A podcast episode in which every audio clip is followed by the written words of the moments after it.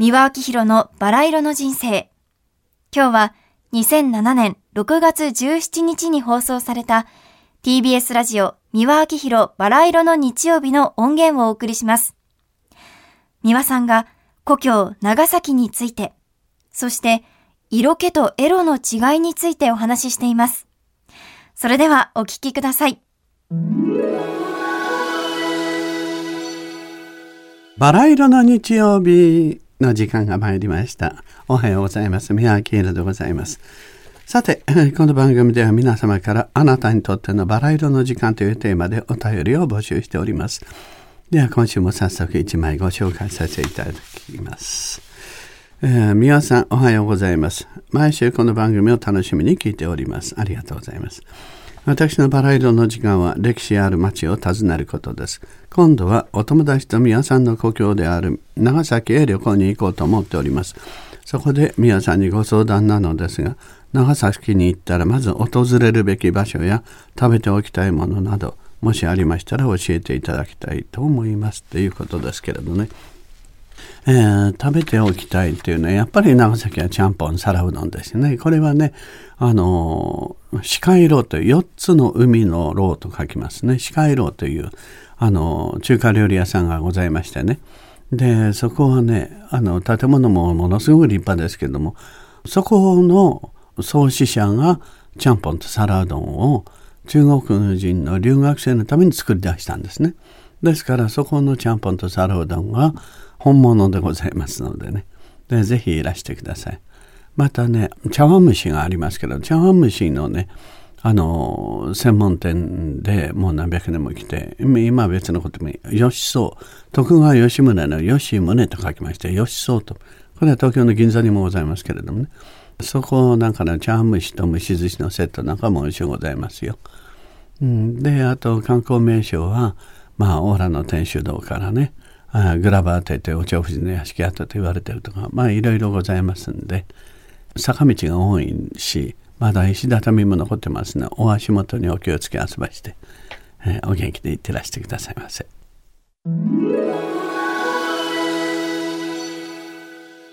えー、と今日のお話でございますけど色気について話してくれということでございますけどもね、まあ、最近ね女性ファッション誌もね10代20代の若者向けのものが多ございましたけれどもねあのキャンキャンだかワンワンだかあのノンノだとかねまあ、あの、ニンニンとか、ミャンミャンとかいる。まあ、そんなものはないか。あそんな感じでございますけれどね。あの、最近はね、30代、40代の、あの、豊島、昔で言えばもう、30になったら大戸島。25歳で大戸島でしたね。30になった乳母桜という。ですから乳母桜の方たち。であとは化石の方ですよね。30代40代と言いますとね。昔で言いますと。まあそういった方に向けたものが増えてきたということですね。いつまでも若く綺麗でありたいモテたいという願う人たちが増えてきたということですけれども。これは大いに結構じゃありませんかね。で、若さと色気の関係と色気と色は違うとかね、まあ、散々私も言ってきましたけども、あの、色気というのは色の木なんですよね。目に肉眼で見えないものなんですよ。じゃあ何かというと、その人から発散してる木なんですね。その木に色がついてるという。その色が何とも言えない、ふわーっと気持ちのいい、あの、ピンク色のようなね、淡い桜色というんでしょうか。そういう気が漂っているような気を出してるっていう人です。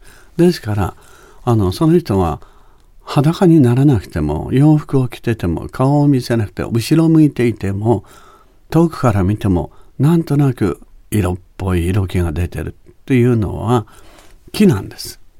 でそれは内面からにじみ出てきてるもので優しい思いやりなんですね。相手を受け入れるっていう感じのね優しさ人に恥をかかせない。でそれがつまり色気なんですね、うん、でエロというのはこれはね洋服を着ててはダメなんですね。これは木じゃないですから。植物的なものです肉体的なものですからね。視覚的なもの。ですから口を開けてあの舌を出して唇を舐めま舐めましてあへあへってやってでトローンとしたね何かちょっといけない薬を飲んだ人のみたいなね切れちゃった目みたいな目をしてみたりとかね。それでよだれを出さんばかりにしちゃって、だらーっと悲観してる感じとかね。で、あの、股を広げる。それでおっぱい放り出す、おへそを出す。で、それがエロなんですよね。だから、あの、動物的なものなんですね。ですから、そのフェロモンと言いますけれども、セックスをあの触発しようとする。これがエロなんですね。ですから人間ではなくてそういう場合は人間という獣になってるわけですね人間というつまり犬や猫と同じように。ですからそこをお間違いにならないようにしないと色気もエロも一緒に考えてる人がいらっしゃいますからね格が違います。色気というのはこれは獣には出せないものなんですよね。でそうするとね肉眼で見えるものじゃないから年を取ろうがいくつになろうがシワが増えようが何しようが年を取ってるおばあさんですぐそこはかとない色気がある人がいらす。ほんでおじいさんでもなんとなくこうちょっとふわっと抱かれると良さそうだなというふうに包容力のあるようなね男らしいおじいさんがいる。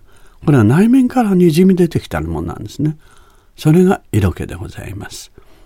昔ね大英映画でねあの初め松竹にいらしたんですけど後で大英で活躍なすったね。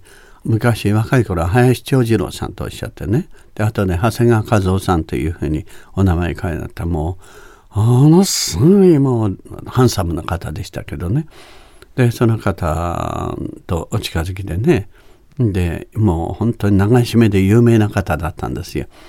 で本当に美しい顔でしたね。これは一朝一夕でできる顔じゃないなというぐらいの完璧な横顔をお持ちでしたしね。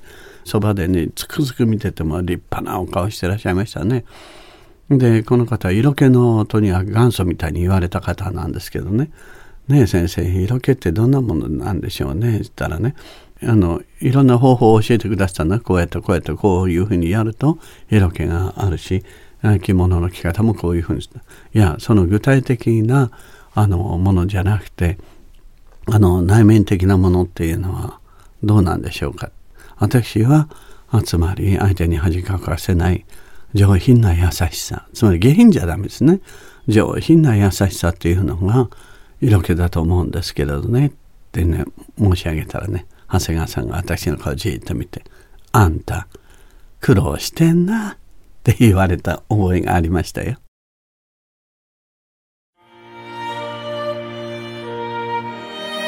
三輪明宏のバラ色の人生では、リスナーの皆様から番組の感想や三輪さんへのメッセージを募集しています。メールアドレスはすべて小文字で、バラ色アットマーク tbs.co.jp バラ色の綴りは b, a, R, A, I, R, O です。たくさんのお便りお待ちしています。それではまた次回お会いしましょう。